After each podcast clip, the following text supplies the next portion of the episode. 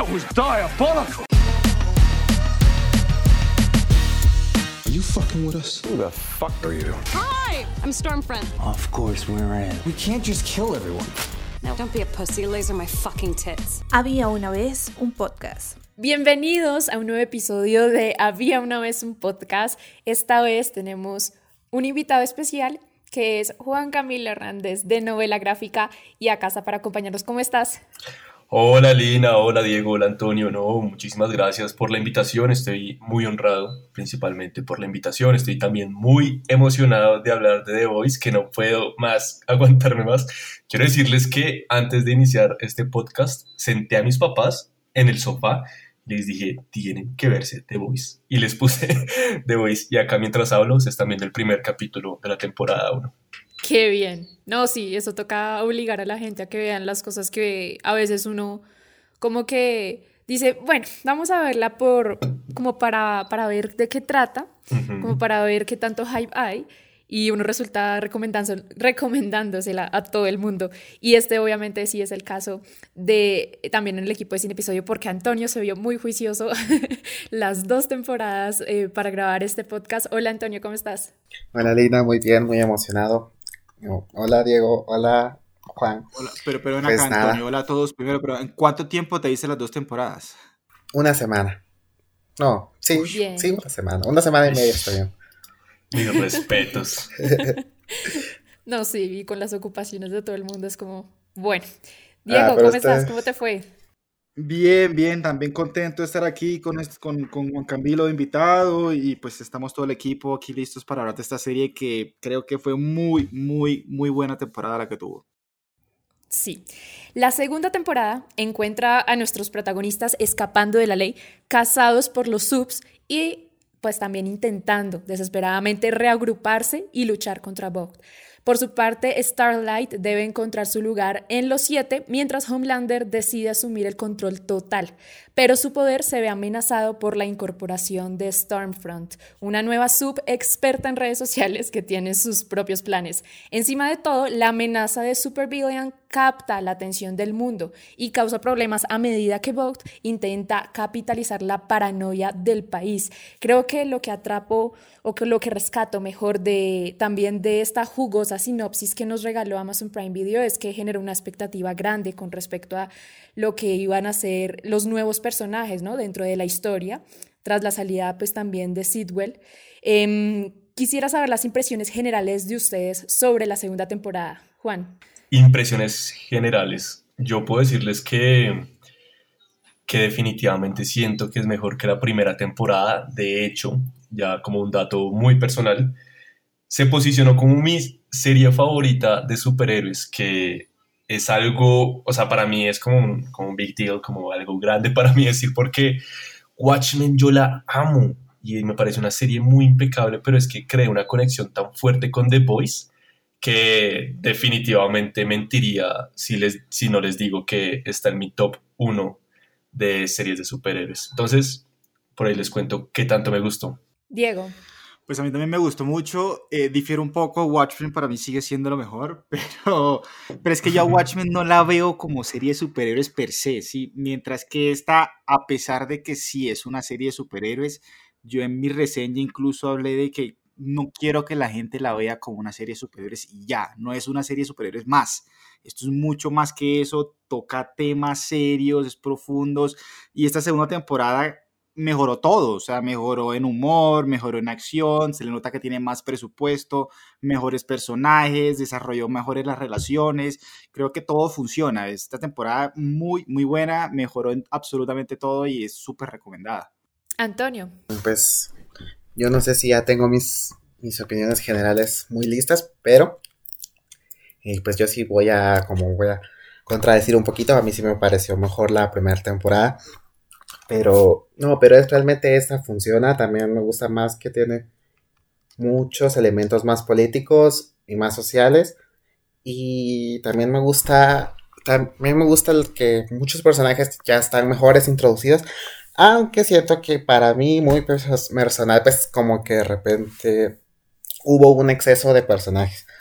Y, pero sí, también ¿no? como que decía Diego, es muy exacto. También cierto que ha mejorado mucho la parte técnica, la parte artística también. En ese sentido sí es mejor que la primera, pero con todo el guion y todo el argumento sí me quedo con la primera temporada. Ok, entonces nos vas a ir comentando ahorita que vayamos desarrollando los personajes por qué te gustaba más de pronto en ese sentido el, el argumento de la primera. Eh, para mí es una muy buena segunda temporada por el hecho como de arrancar expandiendo varios arcos, pues de los obviamente ya mencionados. Y mm, es que creo que una segunda buena parte de un seriado tiene que ser así, intenso, que avance, que nos abra a nuevas posibilidades como para las historias. Eh, y no como el caso de, digamos, de Cobra Kai que hablábamos la semana pasada, que por ejemplo la primera mitad de la temporada es un estancamiento total, hablo de la segunda. Así que en ese sentido, esta me gustó mucho porque sí expande, sí avanza. Y además que continúan como continúan con la línea esa de darle como protagonismo a todas las piezas que hay en el tablero y como no centrarse tanto en personajes como el de Huey o el de Starlight. O sea, siguen siendo un hilo, un hilo conductor, ¿no? Ellos, pero no son el punto más importante ni, ni recaen como en revictimizarlos, eh, pues entre todo este enredo tan como tan sordido que siempre me ha parecido The Voice, ¿no? Entonces, esas fueron como mis impresiones de la segunda, eh, esa forma de expandirlo. Hablemos ya un poco más de lo que es Homelander y quiero como hacer una mención muy especial y creo que hay que darle un gran aplauso a Anthony Starr, un actor Sí, que le acaba de dar una identidad tremenda a Homelander desde, creo que desde la mitad de la primera temporada en adelante, creo que como que coge más identidad, más solidez.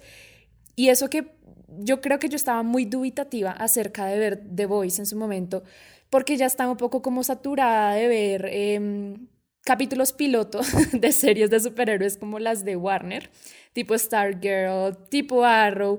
Y sí, puede ser como un poco feo decir que solo me vi el piloto, pero es que son personajes que para mí no tienen demasiada sustancia y que no atrapan lo suficiente.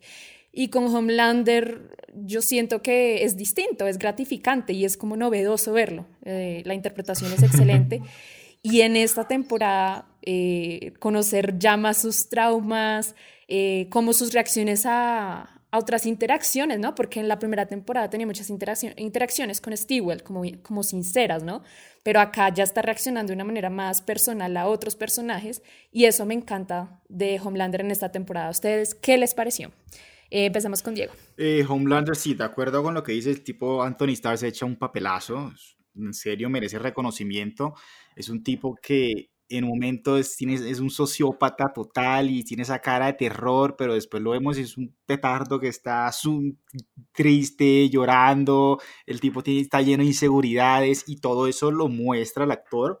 Muy bueno, cuando está solo muestra lo frágil que es y me gustó mucho el arco que le dieron aquí porque sí, ya pasó este personaje Stilwell y todo ese mama issues que tenía, pero aquí vemos este tipo es el Donald Trump de la serie. Este tipo es Donald Trump, en serio. El tipo es, quiere ser adorado y le gusta las masas y le gusta que griten su nombre y cuando su, su mayor miedo es que eso no exista, que, que, no esté nadie hablando de él y que todos los focos vayan a otra persona que en la serie empieza por Stormfront. Y cuando ve que en las redes sociales hablan de ella y los live y él no entiende eso, no, juega, no hace ese papel, ese es su miedo más grande, perder esa adoración. El tipo necesita que estén hablando bien de él y, a mí me encantó cómo, cómo lo mostraron. Sí. Juan.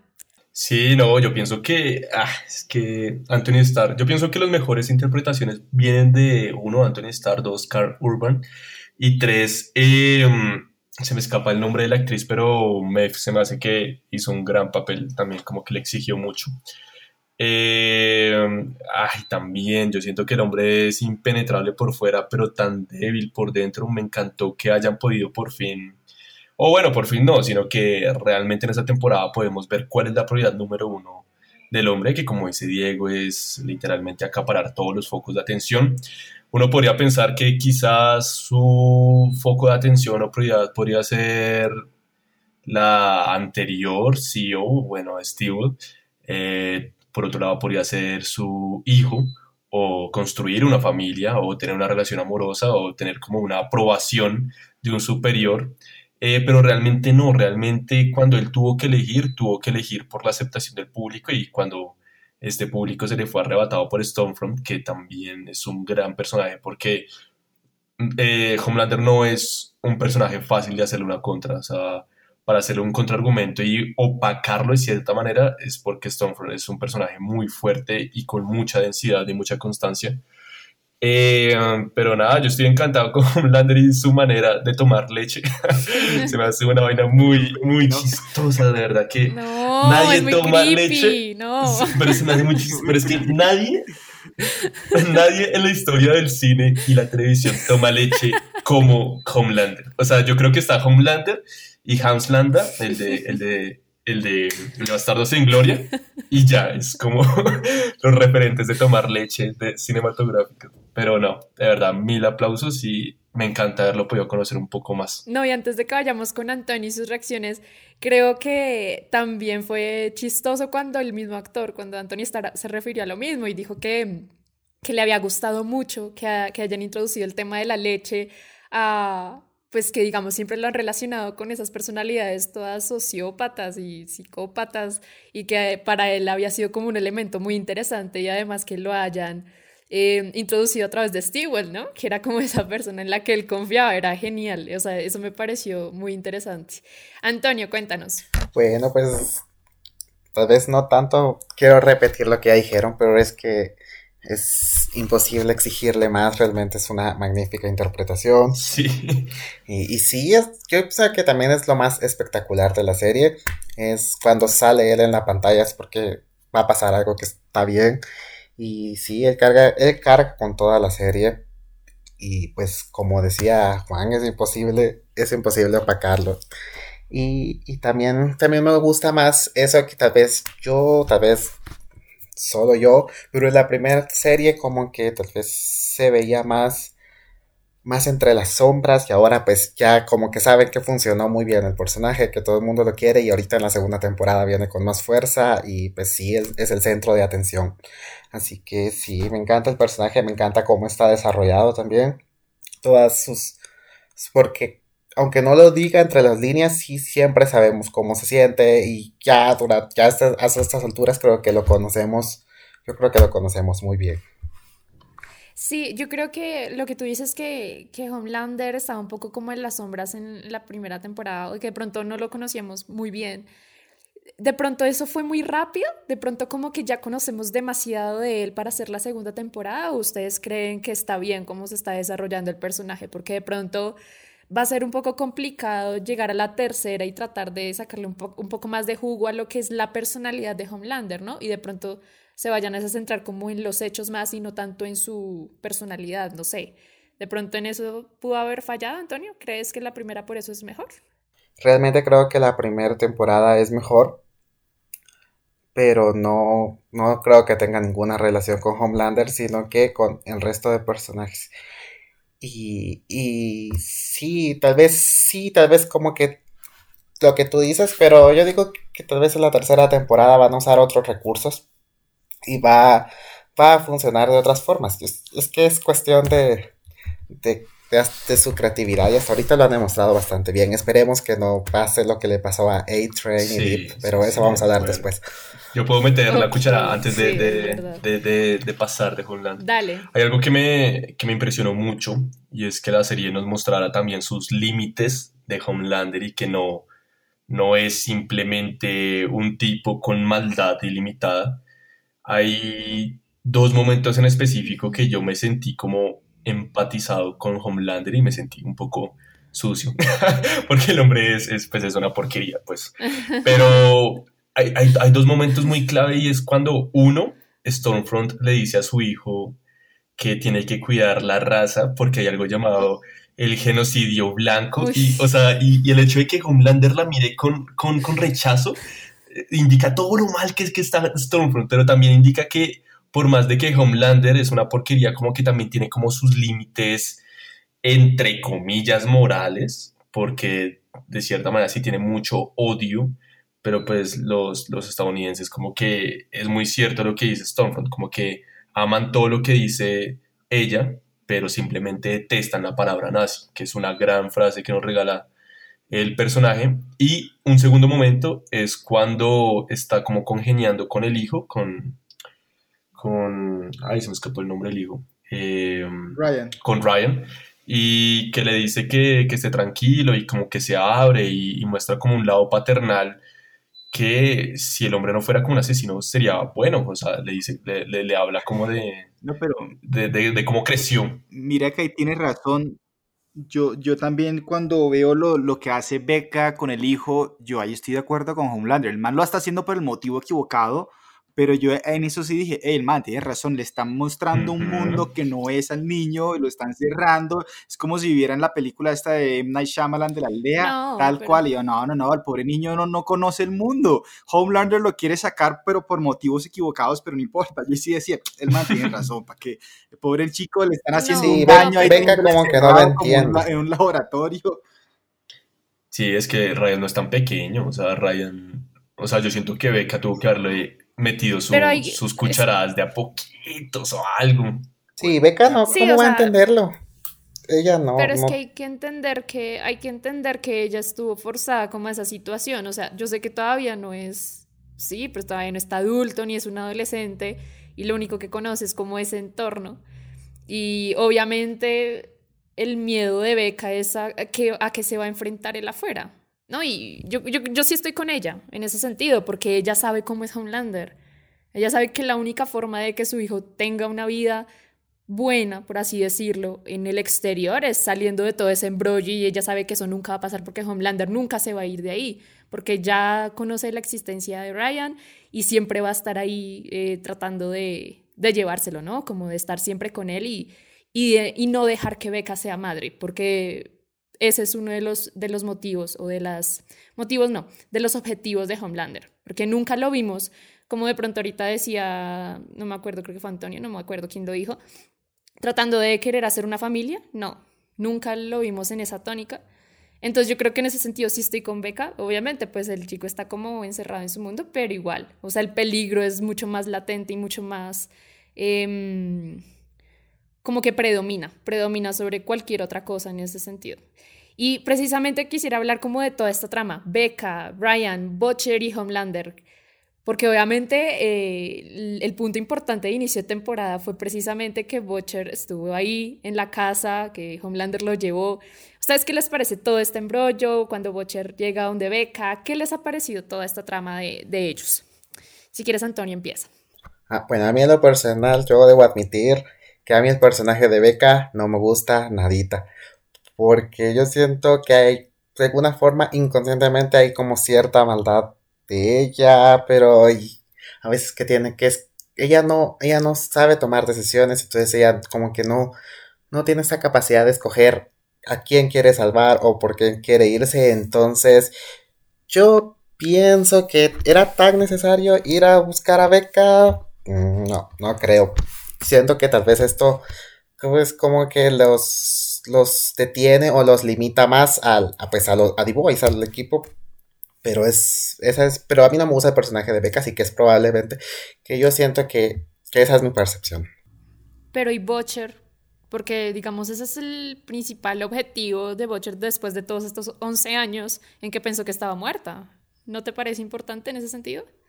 Sí, pero es que cuando terminó, uh, yo, cuando terminó, que aparentemente Homelander pues no había violado a Becca y de ahí aparece que sí, pues yo pensé que él iba a tener esta reacción como que no, que ahí la iba a dejar y, y sobre todo el que está vengativo y pues no, pero, pero sí es importante tal vez que haya ocurrido, pero personalmente no, creo que limitaba al equipo. En mi, por mi parte yo pienso que a mí me gusta, me gusta conocer este lado de, de Butcher que no solamente es fucking diabólico, no, o sea, sino que tiene su lado. O sea, ¿se acuerdan de esa escena cuando llega Becca y Butcher en el sótano y que Butcher la abraza y la trata como su esposa y que todos se quedan mirando como de ay, sí, sí, todos mirándolas con ojitos. Así me sentí yo.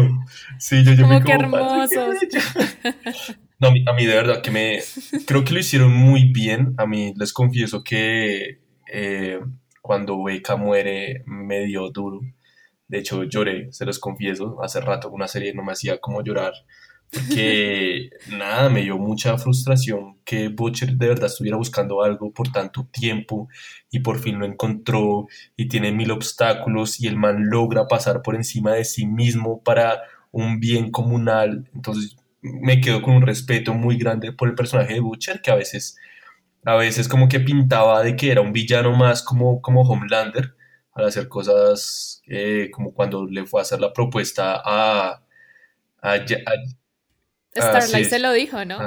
Ella se lo dijo. Él es un cabrón, o sea, la verdad, sí, sí, sí, es un cabrón. Es un piro, no hay otra palabra, o sea, pero pienso que es necesario, pienso que es necesario. Homelander como que necesita un contrapeso así.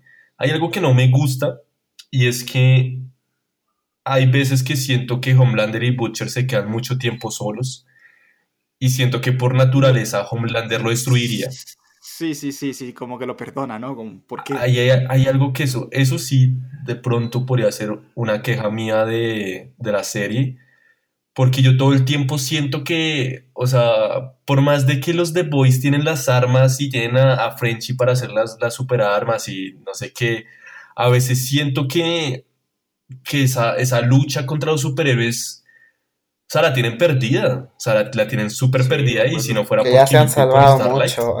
Es que es por eso mismo. Es que es por eso mismo que Homelander siento que él no le da la importancia suficiente porque entiende que detrás de él hay todo un conglomerado que tiene el control de la situación.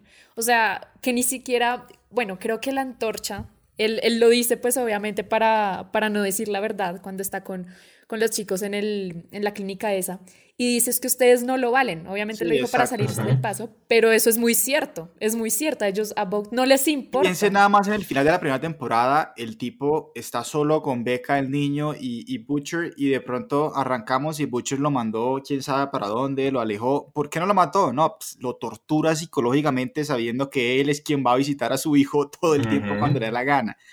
E, es por eso, pero a mí Butcher personalmente me parece, sí, es un cabrón, pero me gustó mucho que se haya muerto Beca. Primero, a Beca no me importaba, lo siento, yo no lloré, pero me, me, pareció muy necesario que hubiera pasado eso, porque todo el arco este ha sido la venganza y se quiere vengar de este tipo. Incluso en un momento, como el tercer o cuarto capítulo, nos, da, nos deja claro que no le importa al niño y quiere que, que, el niño no exista prácticamente. Feo eso. Pero aquí le toca elegir, le toca elegir su venganza o hacer lo correcto y es que el niño tenga un buen hogar y que crezca bien y elige, toma la buena decisión. Entonces es un tipo que todo el tiempo ha tenido ese deseo de vengarse y a la final que incluso su mamá le dice como, hey, mira, no crezcas a ser como el cabrón de tu padre y el tipo termina haciendo algo correcto. O sea, tiene ese, un poco ese lado humano y eso me pareció bueno. Y además siendo una serie de superhéroes, cuando no hay una serie de superhéroes que no tenga que ver con venganza? Así, desde Batman a cualquiera siempre es vengándose y vengándose. Ese tipo no, puso al lado todo lo que ha trabajado que ya Huey lo hizo hace rato, Huey está enamorado de la otra y ya ya se le murió la historia, ya no le importa, ya el tipo pasó la página. este es el único que no había pasado la página. Todos los demás están como, bueno, sí, traigamos abajo a Bot y todo, pero este man es el obsesionado con joderlos y, y no, aquí tomó, le tocó, to, tocó tomar esa decisión y hizo lo correcto y eso me pareció muy bueno. Sí, sí Hughie. No, yo estoy muy, estoy muy de acuerdo con Diego. Estoy muy de acuerdo con Diego en el sentido de que era necesario porque los propósitos o las motivaciones de Butcher siempre habían sido un poco hipócritas o mentirosas con respecto a lo que The Voice debía hacer como grupo, ¿no? Y como y que era lo que debía hacer para esa sociedad. Y es que no estaba luchando contra un conglomerado, él estaba luchando contra quienes tenían captivos a Beca. No, sí, él no le importa si la sociedad se está pudriendo, si está viviendo engañada por una mano, por siete superhéroes, no sino que le importaba era beca. Entonces creo que es muy importante lo que dice Diego, porque era muy necesario que él, pasara la página. a mí se me hace que ellos son... Ah, yo también... Yo, perdón, perdón, sí, yo tal vez un poco obstinado, pero yo también estoy de acuerdo con Juan Camilo, que tal vez como que de repente ya se han salvado muchas veces, pero algo que, curiosamente, algo que pensaba sobre eso es de que ahorita en la tercera temporada, si es que se vuelve a armar el team, que yo creo que sí, eh, ya van a tener todo el apoyo del FBI y, o, de Mallory, entonces tal vez esto pues ya nos va a quitar este, este peso como que, ay, se van a morir, porque también es muy probable de que sin buscarle, sin hacerle tantas vueltas, pues obviamente no se mueren porque son los protagonistas, ¿verdad? Sí, sí, sí. Pero es que me gusta cuando las series los muestran a los protagonistas. Hay algo que, que me gustó mucho de Game of Thrones y pienso que es muy, es muy única en eso y es que realmente le transmite la vulnerabilidad que tienen los personajes hacia, la, hacia el espectador uno realmente siente una amenaza frente a que en todo el tiempo todo el mundo va a morir. Eh, y hay cosas que, que, yo no siento en esto de, de, The Voice. De hecho, yo, yo pensé que en esta temporada iba a morir Frenchy. Hay un capítulo en especial, sin ahondar mucho en, en Frenchy, porque oh, luego podemos tocar estos personajes. Eh, pero hay un, hay, un, hay un, capítulo que inicia con el, con el contexto, con el backstory, con el. con un flashback, con un flashback de, de, de Frenchy y eso es una herramienta clásica para matar a los personajes. Yo dije, no, me van a matar a Frenchy, yo no estoy preparado para esto. ya me vi llorando otra vez. No, pero, pero no me matan. Y en la pelea final tampoco muere nadie. Entonces, no me, no me está molestando por ahora, pero siento que en la tercera temporada sí tienen que apretarle un poquito a eso. Sí, sacar alguno. Sí, porque aquí mataron en el segundo episodio al hermano de Químico, pero pues no lo conocíamos, no, nadie le importó, el tipo era malo. Ay, ese personaje tampoco me gusta. A mí tampoco. Pues es que Químico se me hace que está extrañamente desarrollada, como que... Siento que Químico está dando vueltas, ¿saben? Como que nos están dando un poquito más de lo que ya sabemos, eh, claramente y como que no lo necesitamos, es como una sustancia o como un backup del personaje que en realidad no lo necesitábamos para seguir la historia. Es decir, podíamos seguir explorando solo a Químico, no desde su hermano, desde, no sé. Pero tal vez Químico y Black Noir son dos personajes que, que no les han sacado todo el jugo y van a dejarlo para es que no sabemos cuántas temporadas van a haber. Pues esto está siendo un éxito rotundo. Sí, por lo menos ya sabemos que hay una tercera, entonces esperar qué es que, que, que, nos traen. Ya, ya sabemos que mejoraron en la primera la segunda, pues en mi opinión, en la tercera puede incluso mejorar. Vamos a ver qué sigue. Sería un gran reto. Son personajes que hay que irlos sacando, sacándoles más. Pero sacándoles más jugo o sacándoles, sacándoles más. No, no, no.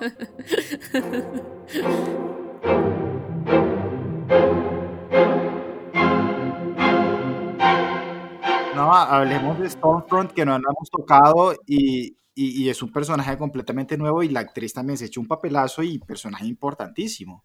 Uf, Dios mío. Claro que sí, Stormfront. ¿Cómo les pareció esa introducción? Yo tenía mis dudas con ella. Se veía como toda pantallera y a mí me caía mal. Ah, esta va a ser solo como la chistosita. Me fastidiaba con su Instagram Live y la vaina. No la influencer sin una lámpara, no, me, me festiva la, la, actitud de la chica, pero, pero después cuando vemos su vaina real, digo, ah, una crack, así. Sí, a mí me impresionaron, a mí me sorprendieron gratamente con este personaje. Yo la verdad sí pensé que iban a desperdiciar ahí un, una nueva incorporación, pero no, se fajaron, creo que construyendo este personaje, eh, las revelaciones sobre su pasado en Alemania, sobre su esposo que era Frederick Both, todas las revelaciones, todas llegaron en, el momento pues como justo, ¿no? Y su relación con Homelander me pareció también muy bien manejada, del odio al amor o del odio como a la pasión, ¿no? Porque no sé si es el amor de pronto de parte de Homelander, sí. Que Homelander se enamora. yo creo que ni fue odio ni fue amor, porque yo creo que es pasión y lujuria y el tipo tampoco lo odiaba, sino él tenía esa envidia de esta vieja me está quitando la atención pero... No, pero él se estaba encariñando después y las flores y la pataleta. Sí, sí, Lo dejaron vestir. Pero, ahí ya... ¿Qué les pareció? ya Juan Camila mencionó un poco el tema de, de ella y, Homelander, pero a mí también esa conversación que tienen cuando ella le echa todo el cuento, magnífica esa escena cuando eh, eh, uno cree que el tipo le va a decir como esta ya está loca, yo soy el salvador de toda la humanidad y no, el man coge y la empieza a besar apasionadamente y no, más lo convencieron muy fácil. Pero es por la segunda parte, ¿no? Es por la segunda parte de lo- del cuento que le echó. Sí, claro, La claro, de de, de que él va a ser el líder, raza- de que él va a ser el líder Sí, de esta raza, porque exacto. al principio es como, no, está nazi de mierda que, pero pronto, no, tú vas a ser el líder, tú no vas a liderar, ah, bueno, ahí sí. Es que ya no, lo, sí me gusta. ya no lo ocultó más, ¿no? O sea, en un punto ya como que de la nada saca esto de genocida blanco y yo como, wow, wow, wow, wow. Parce, sí, cálmate. No, pero yo pienso que Stormfront, eh, a mí me, encan- me encantó el personaje, siento que es de los puntos más altos que tiene la, la temporada. Eh, inicia en una muy buena nota e inicia pisando duro, entra con el pie derecho y se siente la presencia de ella en cualquier escena, en cualquier lugar. No importa de quién está acompañada. Me gusta mucho que al principio era un personaje que, que bueno, sí, es como la, la anciana más actualizada de la historia de la humanidad. Eh, pero también, eh, también luchaba por... te- tenía cosas buenas, ¿saben? Porque cuando hablaba del, del feminismo, No. Sí, eran pantalla, exacto, pantalla. pero la serie lo mostró como Sí. que era una vieja que iba a cambiar como el establishment de, de, de al menos yo lo sentí así, de que iba a decir como Sí, nos no más relaciones públicas, no más sexualizar a la mujer, eh, yo quiero que, o sea, no voy a, me- importa un- un- un pepino todo lo que ustedes están haciendo con el tema de, de qué, de, de explotar literalmente la figura de la mujer, también con Maeve eh, y, la, y el LGTBI. Entonces al principio como que yo la siento como que así, como que le, le quiere robar el foco a Homelander, que es difícil y lo logró y la aplaudo. Y al final termina siendo una nazi, pero impresionantemente odiable. Esa, esa mujer hizo un papelón porque me parece que es rescatable y muy respetable los actores que logran transmitir tanto repudio hacia la audiencia.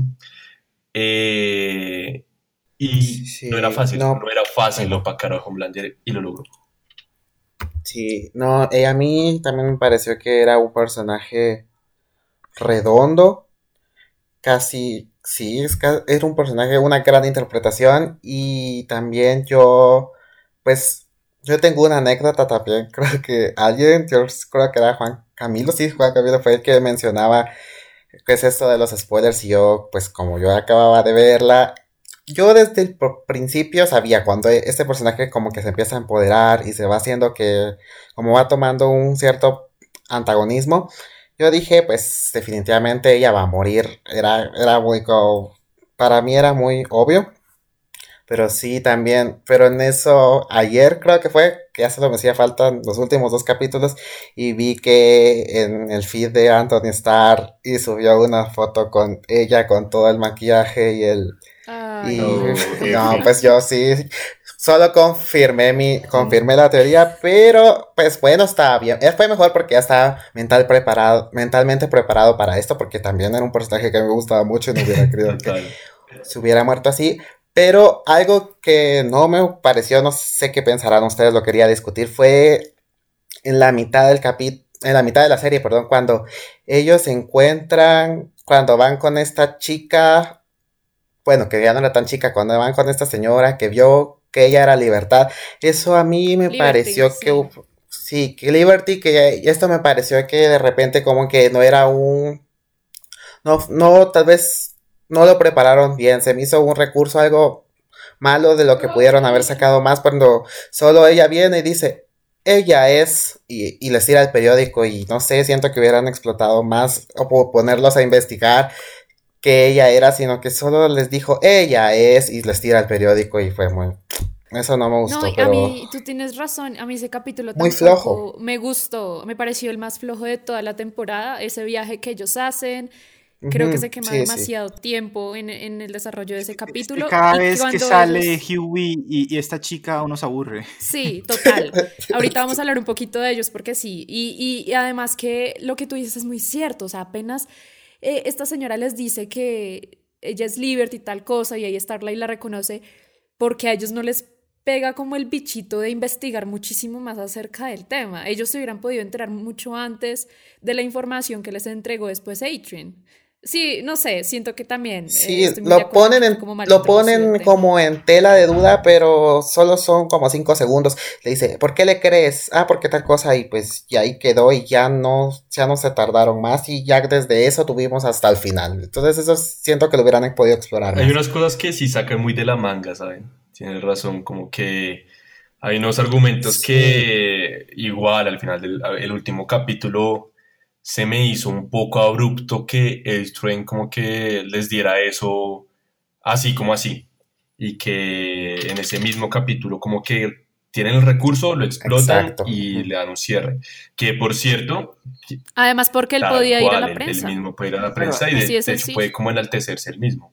Pero quiero dejar la Yo anotación de siempre digo que... que hay series que, que no avanzan porque la gente se oculta información entre ellos, los personajes, que me pasaba mucho en Dark, que aquí lo hablamos. Aquí es como lo opuesto. Aquí A-Train sabe que Starlight es la, la que filtra la información, pero no hace nada al respecto. De- tiene esta información, pero no la, no, la, no la lleva a la prensa, sino se los da a ellos en el último episodio. Eh, la Stormfront también sabe que Starlight es traidora y se la queda guardada la información. Como que sí, yo saben siento, todo eso, yo hagan siento algo. o sea. que The Voice tiene perrateado ya un recurso y es el de la extorsión. O sea, como que usan Sí. mucho eso de, ah, pues sí, te crees la verga, pues mira, yo tengo un video tuyo eh, girando con un cerdo, no sé. Pero es que lo usan constantemente y creo que, creo que fácil- fácilmente lo pueden usar con todos los superhéroes. Eh, y yo siento que ya como que, como que está perdiendo fuerza, ¿sí? Está como que se quemando. está quemando.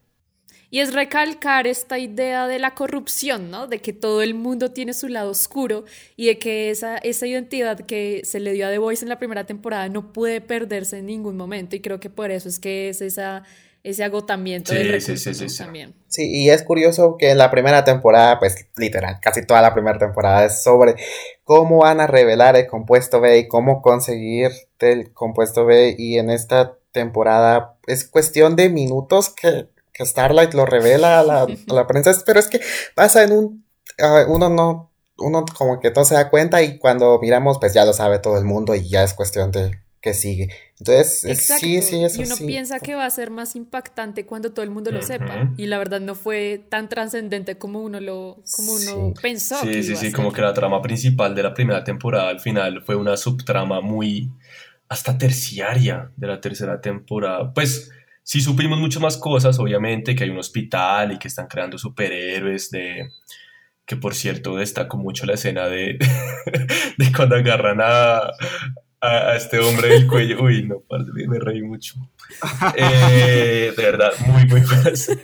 Eh, ¿Y qué? Eh, no, sí, como que, que sabemos muchas más cosas de, del compuesto B. Espera, es que me, Es que me acordé de un meme y, y creo que tienen que buscarlo y publicarlo en todo lado y era el típico meme de eh, Netflix, ¿sigues viendo? La hija de alguien y pusieron la escena. Uy, no, me dio No muchísima puede risa. ser.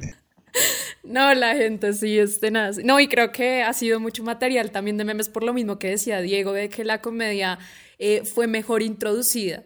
Porque como que hay más comedia, pero es buena. O sea, está bien. Parce, cuando Hugh está viendo porno. O sea, No, no, no, no es Hughie. Hughie y, y- y el farolero. eh, y que hay como una Sí. transición de, de- Hay un plano sobre la cara de Hughie que dice como no puede ser. Y uno piensa que está viendo como las noticias o algo así. Y está viendo la película por marica. Ah, sí, sí. da mucha risa. Sí, es cuando revelan que es cuando revelan que, que Starlight es Sí, traidora. esa, esa, esa, exacto. Sí, sí, ese sí, sí, sí. Sí, sí, sí, sí, exacto. Pero bueno, para cerrar un poquito como lo que es Stormfront, pues obviamente, eh, bueno, ahorita vamos a hablar un poquito con el tema de final de temporada y cómo ella termina, pero en ese sentido creo que estamos muy de acuerdo en que es el mejor personaje de la segunda temporada, porque pues Homelander ya nos lo habían presentado en la primera, ¿no? Es como el mejor, el punto más alto de, de la segunda temporada, de las novedades Sí, de, sí, de de acuerdo. Sí. Personaje que utilizan como vehículo para los grandes temas que tocan de, de todo ese pues raza superior, los nazis, todo el terrorismo, el miedo. Ella es como ese vehículo que utiliza la serie y lo hace muy bien. También el punto de... Hay un, hay un inicio, creo que es mi, mi, mi inicio de capítulo favorito, que es con esta, eh, este testimonio de, de lo- del chico que estaba en su habitación y que era típico consumidor de internet que se puede llenar de, de conspiraciones fácilmente, como de ultraderecha, por así de- decirlo, en este Sí. contexto. Sí, sí, sí, sí, sí. Y Y de de noticias. noticias, ¿no? Porque ahí no se Ajá. quedan en internet. Ahí, ahí nos muestran como el poder del gran titular y de Stormfront Total. en rueda de prensa Y es una hablando de la gran nación. ¿no? crítica social de todo esto, Sí. lo que puede hacer de pues cómo está ahorita moldeado Estados bueno, el mundo, cómo está moldeado, de, de cómo estas burbujas políticas pueden estallar a una persona hasta tal punto de, de llenarse tanto de odio, de ir a matar a otra persona. Y eso es algo que las redes sociales y el Internet tiene que regularse. Hubo algo que, hablando ya como de poder, de lo que son los poderes que se muestran acá, a mí hubo algo que de pronto me faltó un poquito en esta nueva temporada y que lo vimos muy marcado en la primera y, empleado de manera para mí brillante, es el tema de la religión y de cómo los superhéroes, eh, sí, como que los emulan como siendo dioses, como eh, siendo esas figuras que, representan una religión en, la sociedad y me parece que está introducido de una manera muy buena. Y la segunda de pronto no ahondaron mucho, pero creo que también fue porque ya habían hablado de la iglesia, de todo el tema en la primera, pero ese recurso a mí siempre me ha parecido muy bueno también en The Voice, porque la religión también es parte importante ahí. Bien lobby, bien cargada de lobby, como siempre. Totalmente. ¿Ustedes qué les pareció el tema de Black Noir? Ese personaje que todavía ni conocemos bien, porque hay mucho misterio alrededor de él todavía, ¿no? Sí, sigue siendo misterioso y ahí confieso me dio rabia fue porque vi un titular, esos que salen en las primeras reviews de la serie y alguien mencionaba como, y esta es la temporada donde veremos quién está detrás de la máscara. Y yo, pues mentira, eso no pasó al final. puro clickbait. Me engañado, pero sí, puro clickbait, pero, pero sí, no tenemos ni idea de quién es el mano, por qué, qué hace, no sé ni bien cuál es su superpoder, solo sabemos que es alérgico a las almendras. pero también... Es que hay, hay, unos, hay unos enfoques que tiene la serie que son muy buenos. Sí, como en serio, es, así de fácil. ¿se, acuerdan cuando Hugh está comprando chocolates con, con Starlight que le dice como, ¿de verdad estás comiendo eso? Eso solo lo comen como asesinos seriales.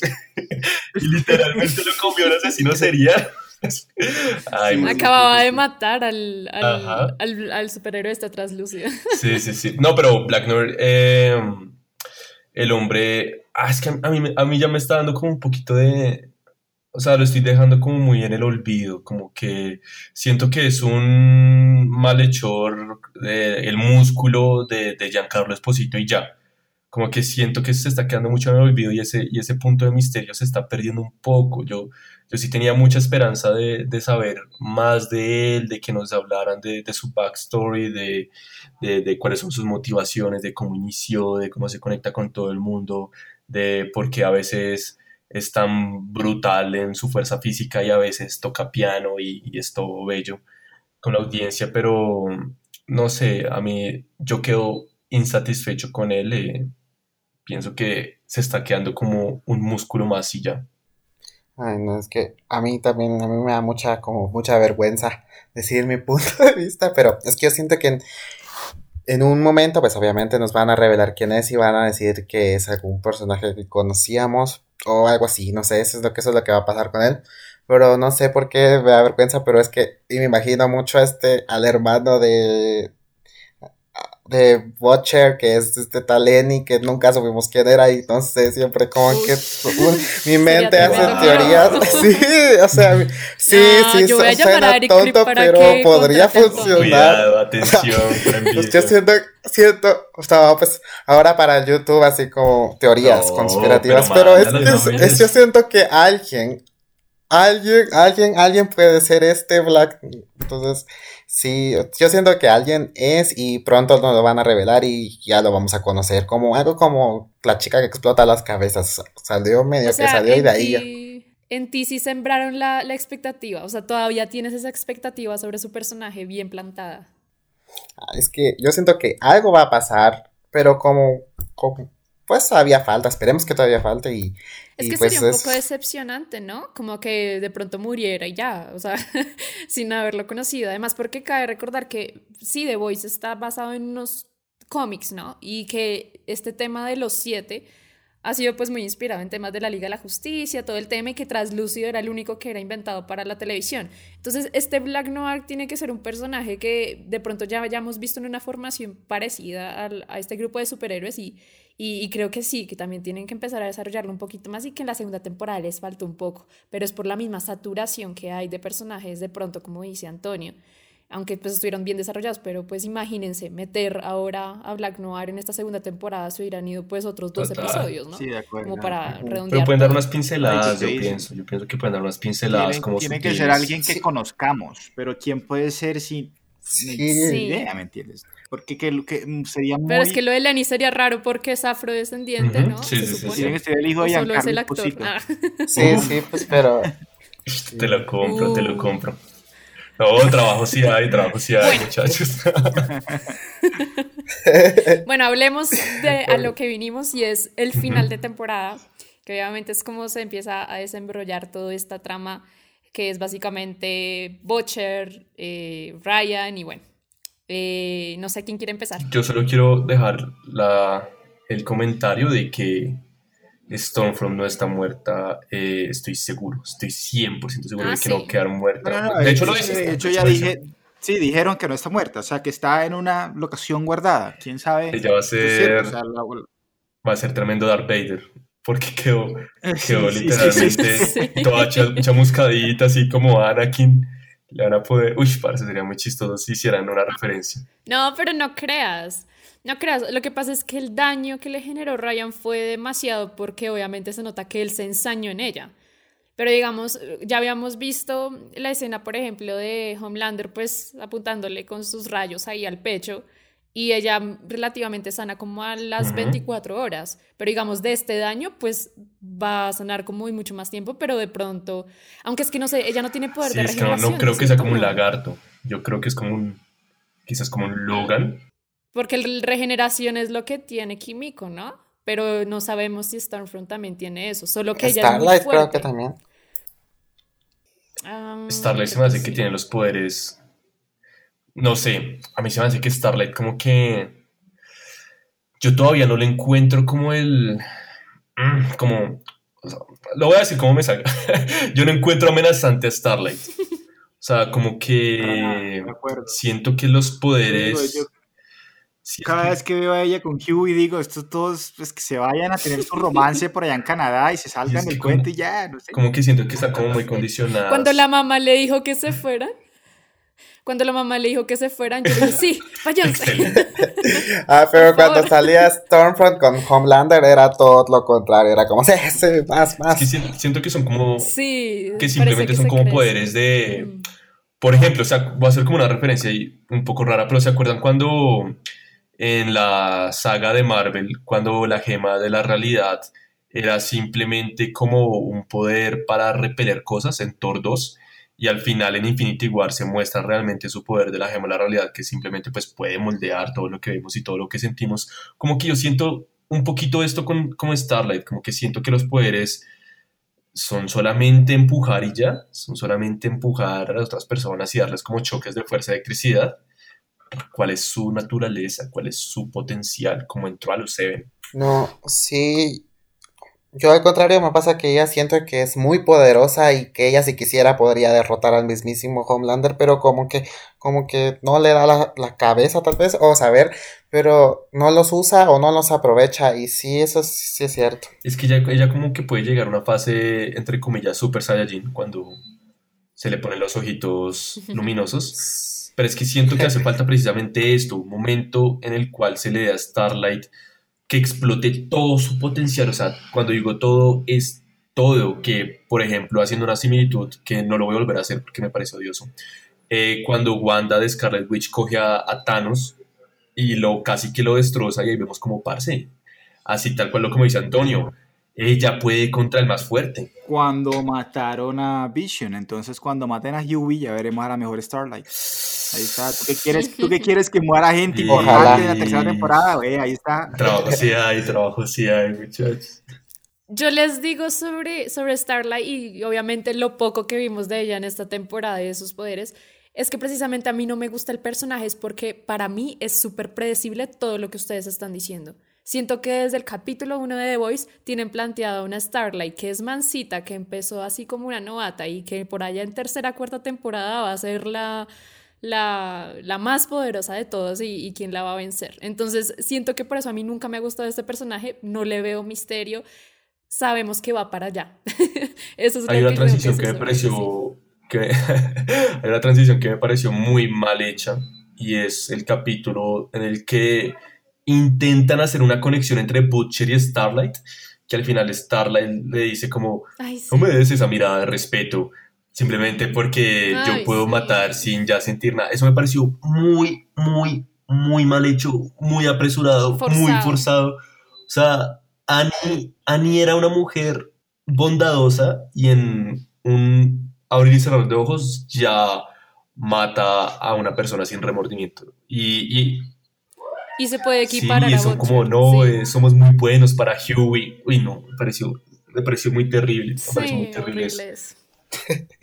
También, también cuando esto, cuando Stormfront llega y entre las tres, como entre Kimiko y Queen Maybe, y Mm. Queen Maybe y esta Starlight, la empiezan a agarrar a patadas que parecía el kindergarten. Ay, no, también eso no sé por qué, por qué hicieron eso, o sea, no, Ah, no siento eso que no sí me es muy, convenció. muy, muy burla a Marvel también, ¿no? Por su girl power siempre. De pronto, de pronto. Claro. Puede ser. Sí, sí, sí, pero bueno, sí, puede ser también. Pero siento que ya lo habían aprovechado cuando salen en la película, así que, que justamente era una escena que pasó en Avengers Endgame, pero.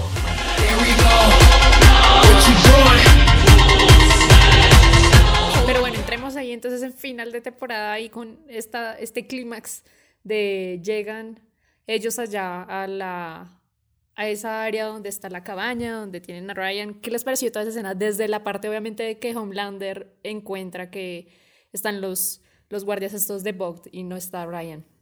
Diego. Pues ahí, primero, lo que tú dijiste, es- esa escena está en el tráiler, ¿no? Entonces, ahí desde el tráiler ya me había mostrado como el tipo le vuela la cabeza a- al, al guardia este de, de bot, pero el tipo me da miedo. Ahí es cuando yo digo, el man se ha hecho un papelazo. Cuando ese tipo, yo tenía miedo por esa gente. Decía, fue pucha, o sea, este fue- Sí. a matar a toda esa gente aquí, ¿no? Y efectivamente. Efectivamente. Eh, el tipo me parece una- un actorazo y ahí como muestra, en serio, el man genera pavor, terror en esa gente y, y creo que está muy bien hecho todo porque el tipo, lo que decía antes, el tipo quiere tener a su hijo de vuelta, pero le ponen en una encrucijada a escoger entre adorar a su gente porque va a sacar el video que desde la primera temporada, o sea, una vaina que cualquiera se la podía olvidar y aquí lo metieron muy bien, estuvo pensado y eh, o elegir entre el chico o eso y termina eligiendo su fama, su adoración, sí, ese sacrificio que tiene que hacer ahí.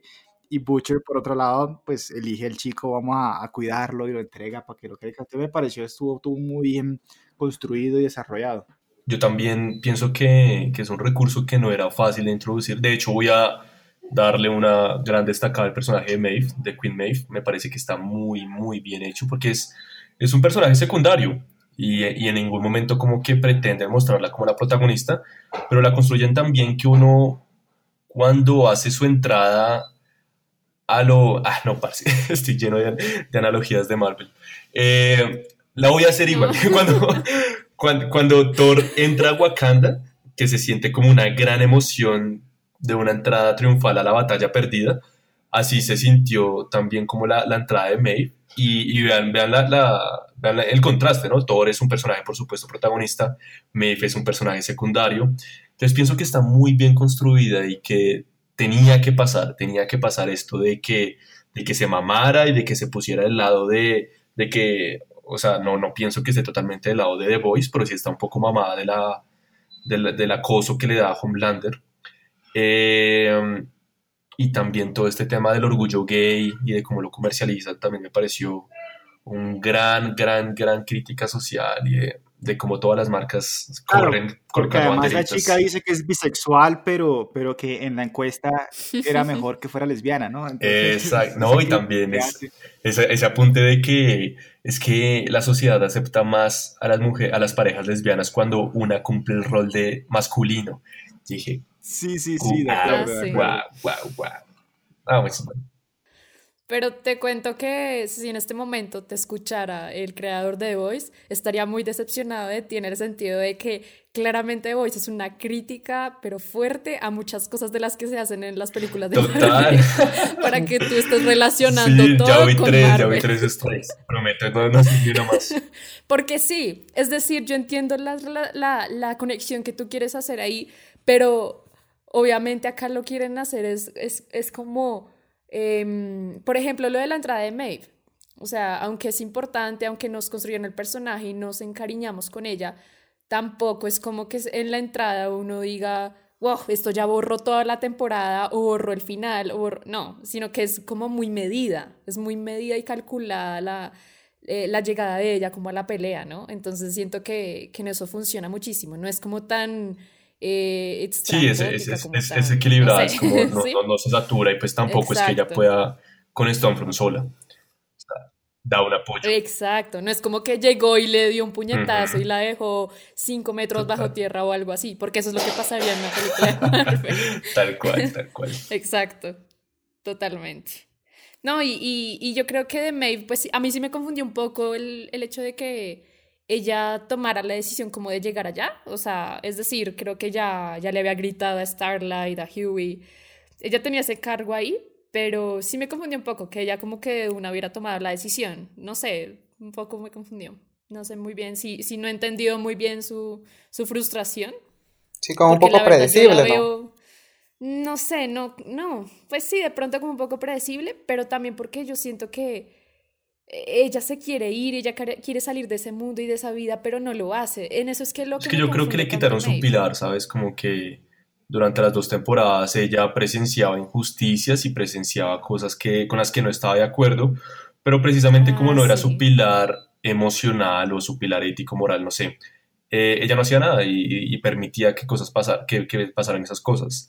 Pero cuando ya le tocan a Elena, cuando ya le tocan realmente a lo que ella, que es básicamente lo único que le importa en el mundo y que la mantiene, que, que su polo a tierra, su ancla, eh, cuando se la quitan se destruye ella solita implosiona y yo diría que iría como por ese lado, como que ella dijo como ya basta, yo ya hasta aquí llegué, o sea, este es el límite que yo les pongo a ellos.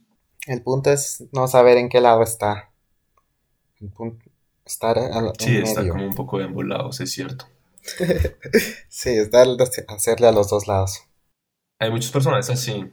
Sí, no. Eso es lo bueno de la y, serie, no, que tiene mucho material todavía bueno. por desarrollar. Entonces, hay muchas cosas ambiguas. Sí, sí, sí, sí. Pero no, yo si quería ya destacar que el final es muy bueno a pesar de eso, ¿no? Que estamos apenas en la segunda temporada. Para cerrar una temporada fue un muy buen capítulo. Ah, no, estaba, estaba pensando de que si ya está como cada uno por su lado, ya tienen sus vidas resueltas, va a ser muy difícil, pues, cómo reincorporar al team para que no nos sintamos así como, como tan predecible, como tan fácil. Sí, sí me parece así, que nos... Que cuáles van a ser las motivaciones, ¿no?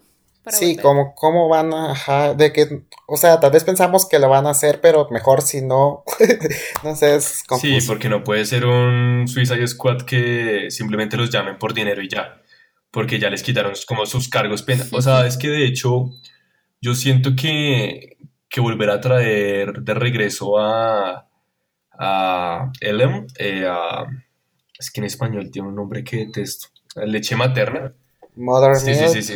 Eh, porque el hombre ya como que cumplió como con su, su sed de justicia y ya está por fin con su familia. Total. Y volverlo a sacar de la casa se me hace que tienen que ser muy inteligentes con eso.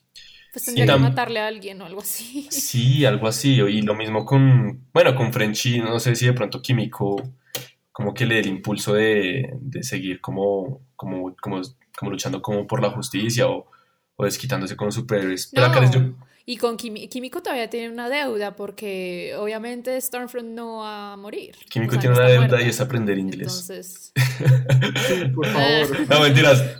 No, mentiras. No, sí ni, puede siquiera, hablar, ni siquiera inglés, sino que, que, sino que hable. Que, porque, uy, de hecho, cuando, cuando ella se empezó a reír de, de Stormfront dentro de, esa batalla, dentro de esa batalla final, yo pensé que. Bueno. bueno. primero estuvo muy buena la frase.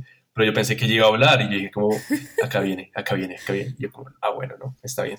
Esperemos un poquito más. Pero es más fácil que Frenchy aprenda lenguaje Ah, eso me pareció hermoso. Cuando, cuando, cuando lleguemos al punto de hablar de personajes extras, voy a sacar todo mi amor por Frenchy, de verdad. Diego, ¿tienes algo que adicionar sobre el final de temporada que tuvimos? No, no, quiero, quiero escuchar qué quiere decir Juan Camilo de Frenchy. Gracias. Listo, de una. Empecemos con menciones Gracias. especiales. Menciones especiales a otros personajes porque ya hemos dicho que abundan y queremos hablar de algunos otros que, que también estuvieron en esta Voy a temporada. nombrar mi más amado y mi más, no podría decir que odiado, pero sí como el más decepcionado un poco. Mi más amado Ok. es Frenchy. Frenchy, te amo. Si estás escuchando esto, quiero entrevistarte. No, no mentiras, pero creo que es tan bonito eso que están construyendo con Kimiko y de cómo el hombre la lucha y de cómo no se rinde en ella y de que también tiene sus límites en, o sea, en un punto Frenchy sí le dice a Kimiko como, hey, pues ve y, come miércoles, ve y haz tu vida, yo tampoco pues voy a dejarme que pases por encima de mí. Y no, la serie tampoco forzó una escena de un beso amoroso, sino que uno sabe, uno sabe que tiene una relación bonita y que la están construyendo apenas, y de que apenas Kimiko como que por fin logró abrirse a enseñarle escenas. Pero ellos no lo ven como una Eh, relación. Es que exacto, Ese exacto, como tema. que no eran con una relación, pero igual tienen una conexión bonita. O sea, es como, Hmm, como que exacto. Frenchy con su bondad y con su humildad y con su cariño, como que ha logrado, ha logrado sanar emocionalmente a una persona completamente perturbada. Y Kimiko ya no es solamente un monstruo que desatas y dejas que mata a cualquier persona, sino que ya empieza a abrirse a otras personas, ya lee libros. Bueno, no sé si lee, pues está aprendiendo cómo escribir las vocales de, del inglés, de, la de esta lengua.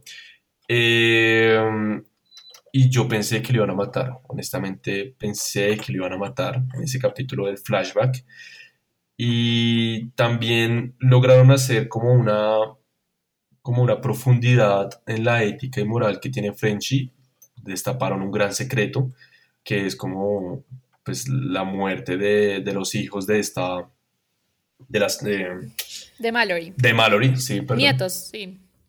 Eh, murió también y él carga con la culpabilidad dentro de sí mismo por ese día, por ir a buscar a sus amigos. Entonces, de cierta manera, como que empezamos a mirar como también las prioridades de ese personaje secundario de Frenchy, de, de que en ese momento él priorizó su vida personal que el laboral. Y, y, la- y, y tuvo, y tuvo una consecuencia catastrófica. A mí no me gusta mucho el tema de los amigos. O sea, siento que, o sea, entiendo que ahí funciona por ese, ese tema de la historia y de por qué él no, no lo detuvo a, a este man de que matara a los nietos de Mallory. Pero siento que, no sé, como que es muy superficial eh, cómo nos muestran esa relación de él con, con esos amigos o como esa familia que él creó con ellos, ¿no? O sea, no sé, no, no, no, no me gustó tanto porque no, no la logro entender, no logro empatizar suficiente con, esa, con ese sentimiento que tiene Frenchy ahí. No sé que por qué. yo siento que The Voice tiene muchos personajes que, que están pidiendo mucha pita. O sea, que si son cometas que les pueden soltar mucha más escena y mucha más pantalla como para nosotros completar huequitos que tenemos. Sí. Es cierto, Sí, es cierto. y es este cierto, amigo claramente dijeron que no había, que no había fallecido, entonces quién quita y sorprenda después. Total, total. Que sea Black Noir. Ah. Bueno. ya, ya vamos aprendiendo, ya, ya. Todos, todos son Black Noir. Black Noir va a terminar siendo como la Arya Stark con todas las caras posibles.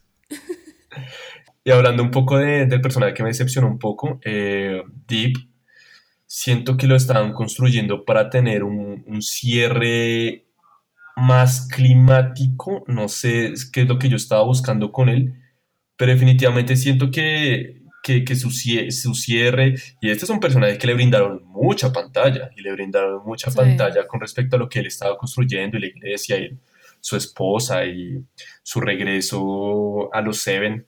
Y al final como que, ah, no sé, yo, yo sentí un cierre un poco anticlimático con Deep. Pensé que estaba hecho para un impacto más fuerte dentro de la narrativa, pienso Sí, yo. yo la verdad tampoco estuve muy interesado en toda su trama. Así, desde el inicio nunca me enganchó todo ese tema que el man quiere su redención. No, no, y el tema todo religioso y que la iglesia. Con eso no conecté, la verdad. Y un personaje que siento que no, no lo aprovecharon tanto fue Giancarlo Esposito, ¿no? Que llega siendo como el nuevo director de Bot y el gran jefe. Pasar muy poco, ¿no? Y no conocemos casi nada del tipo.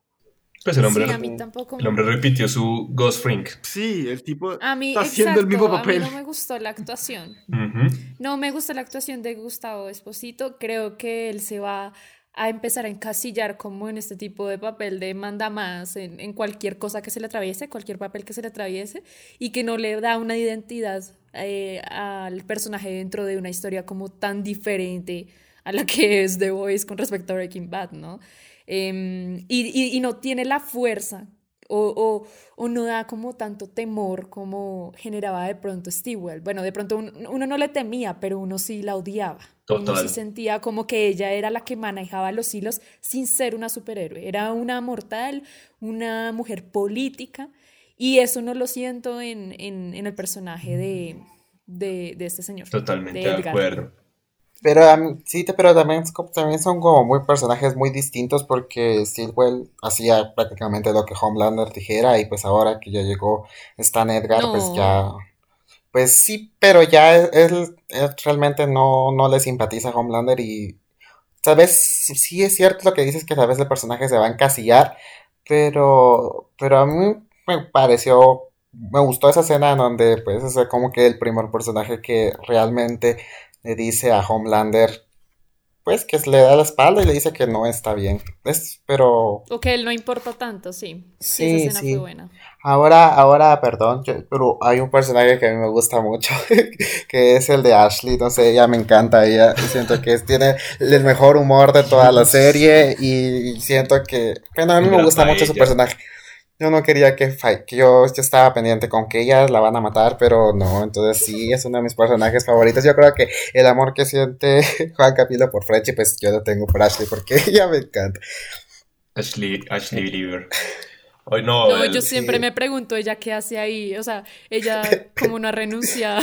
No, ella, pero así ella parece, es... pero ella es la pero tiene carácter. Sí, sí, sí. Yo la respeto, yo la respeto muchísimo porque para, y de hecho ya se está mostrando como las secuelas de la salud, ¿no? Como que ella se está muriendo del estrés, del estrés que le está provocando manejar las relaciones públicas de estos personajes que se la pasan cagándole en público y les vale tres. A mí, me, a mí de verdad me da mucha cagada, de verdad. Como que Homelander va y mata a un africano o, o alguien de Medio Oriente y la vieja ya está pensando como la estrategia de, de, posicionamiento, de respuesta, de perdón. Uy, no, pobrecita. No, sí, pero ella aporta mucho al humor de la serie, siento yo, y, y siento que también, pues que dentro de su personaje, que ustedes dicen que mientras se ve como insegura, pues de repente tiene también su, su carácter y, y, sabe hacer las cosas bien. Tal vez después quien quite y la y sea Black, ¿no? no, pues pero que haga, que ella, yo sé que ella va a ser, bueno, si no la mata, podría ser un buen personaje. A mí me gusta mucho. Bueno, en cuanto a mí, eh, a mí un personaje que no me gustó eh, en esta temporada precisamente es Huey. Eh, entiendo, y, y, ya los, los había dicho al principio, y es, él sigue siendo un hilo conductor como Starlight, como que él, al igual que nosotros, vamos conociendo eh, de primera mano como, como a los personajes, eh, sus personalidades, todo el tema, tanto en The Voice como en Los Seven. Pero siento que en esta temporada se dedicó a lloriquear, o sea, como que él iba con los otros por inercia, como que los seguía por inercia, pero creo que no hay un aporte importante ahí. Eh, como dice Diego, es súper aburridor ver sus escenas junto a Starlight. Eh, sí, no hay sustancia con respecto, se dedicó a quejarse toda la temporada.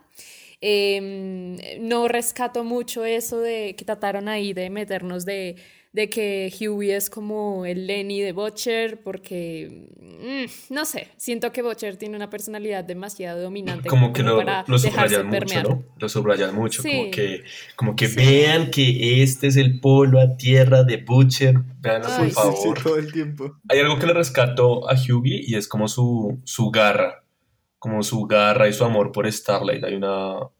Yo pienso que, que es que sí, yo sé, yo sé, yo sé que está siendo muy blandito, pero cuando el man está herido, que, le, que lo apuñalan y, y, el hombre decide meterse literalmente a la sal, a la, a la, al edificio de los Seven, bueno, sí, lo respeto, te miro y te sí, respeto. Sí, tiene cojones. sí, sí, sí, qué huevas, qué huevas. Y, y, el tema de A-Train y Deep, como decía Juan Camilo, tampoco me cuajó demasiado. Eh, A-Train, pues en esta temporada me parece que está volando en la trama. Siento que eh, esa forma de, bueno, Deep me invitó, entré a la iglesia y yo fui el que regresó a los Seven y chao. O sea, eso fue todo lo que pasó con él en esta Y lo temporada. del problema cardíaco. No, es, Es que yo sí, creo que, que muy en el aire. Train, que The Deep son personajes que han podido sacar de la serie en esta temporada y hubieran salido bien. Incluso sí. en la tercera ya todo podría ser para que Huey y Starlight se vayan en realidad románticamente y se salgan, ya cumplieron su ciclo.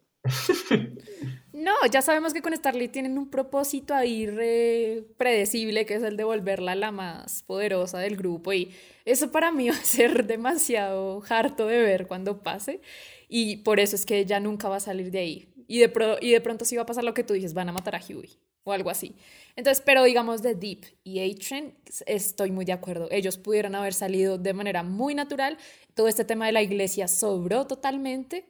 Y sí, o sea, tanto que hasta el líder de la iglesia, pues, asesinado, ¿no? Entonces, eso es Sí, yo creo es- que lo más criticable de la temporada. Eh, perdón, pero yo tengo una duda, si tal vez ustedes que saben más, ¿no? Me, ¿por qué, por qué cuando salió eso de que las branquias hablaban, qué, qué significaba eso? ¿Tenía un trasfondo? ¿O ¿Por qué pasó eso? No, no terminé de ¿De, la- de comprender. las qué? De las de branquias que- cuando ajá. lo, lo drogan. Sí, Ah, eso la no, Una terapia. no entendí. Era una terapia. Estaban haciendo como una terapia ahí, como para que él sacara sus temores, como que empezara, empezara a ver como la verdad sobre él De lo que mismo. tenía reprimido. Exacto. Creo que eso es lo que Ah. hace Se la, aceptar a sí mismo como es. Tal cual. Creo que eso hace la fresca, que es como el, el mayor aporte de la iglesia, la fresca. La gaseosa Sí. esta. Pero sí, yo Sí. también estoy de acuerdo como que, como que intentan introducir a este tercer actor que va a ser un contrapeso gigante a The Boys y a The Seven, que es la iglesia. Y al final yo no lo siento. O sea, siento que hay Fallan, un sí. poder económico y tal, pero no siento que le hayan dado como el respeto que se merecería este tercer actor que quieren introducir, o el lobby que quieren introducir.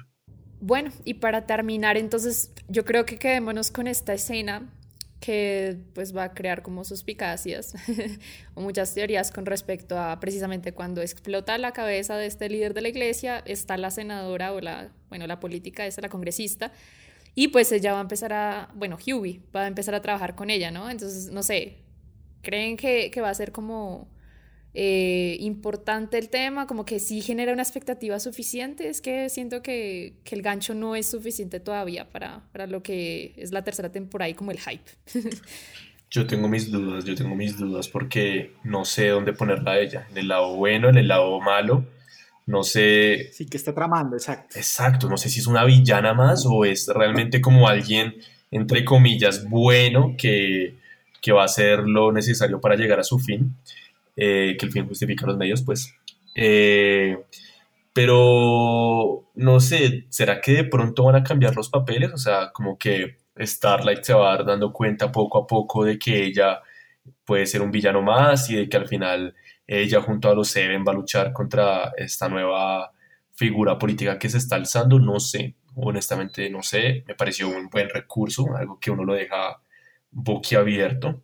Siento Pero lo que tú dices es interesante en el tema de Starlight, porque tú mencionabas que de pronto ella ya como que dejó esas, esas, esas, mm, ¿cómo se dice? Como que esos cuestionamientos morales con respecto a matar y lo que es malo y lo bueno.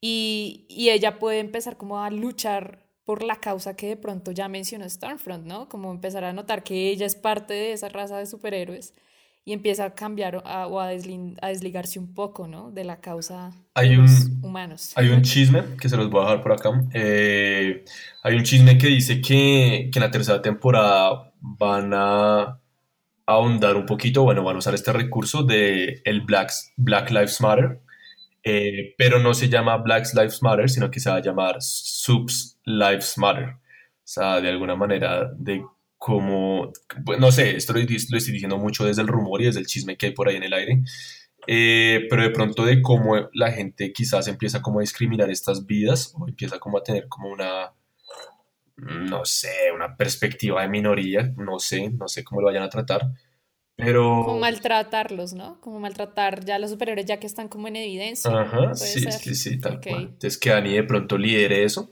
no sé. Puede ser. Bueno, ¿algo más, Antonio, Diego? No, yo tal vez. Lo que sí quisiera añadir es eso que ya que mencionas a esta, a esta congresista, tal vez yo siento que, que es un personaje nuevo, entonces que tal vez la otra serie va a funcionar mejor que si van a entrar personajes nuevos, pues como que vayan eliminando otros personajes, porque tal vez se van a juntar muchos y ahora parece que esta congresista pues tal vez va a tener un rol importante. Entonces eso pienso. A mí lo que no me gusta de todas las series ahora, porque me pasó también en esta Space Force y en esta de Boys, es que cada vez que hay una nueva congresista la, la modelan como Alexandra Gocasio Cortés. Siempre es la latina. Sí. Le hicieron muchos memes. Tal cual. Sí, sí, sí, tal cual. De hecho, tengo una teoría y es que ustedes se acuerdan de, de, de del, del superhéroe que, bueno, no, no, no sé si superhéroe, pero del superhumano que mató esta persona en el supermercado, que era el que atendía la caja. Sí. Sí, que, sí, que, le, que se le nublaron los ojos y el man se dio cuenta. Sí, sí, sí. Es el mismo nublado de ojos que tiene esta congresista cuando explotó las cabezas. Ah, ¿en serio? Hmm. ¿Será que es otro componente? No sé. Tal que sea no otra sé. sustancia. Ay, bueno, ya empezamos a hacer teorías, pero bueno, vamos a despedirnos porque estábamos hablando de la segunda temporada. Espero que les haya gustado mucho este capítulo especial. Un poco largo, sí, pero es que creo que también nos pasó con Dark, es que son cosas que a veces tienen tanto jugo y tanta sustancia que hay que hablarlo. Eh, muchas gracias por acompañarnos. Recuerden seguirnos en redes sociales como arroba sin episodio, arroba ojoscuadrados.com y sigan la cuenta de eh, Juan Camilo que es arroba novela gráfica para que sigan toda la actualidad también a partir de ahí. Chao, chao. Chao, chao. Chao.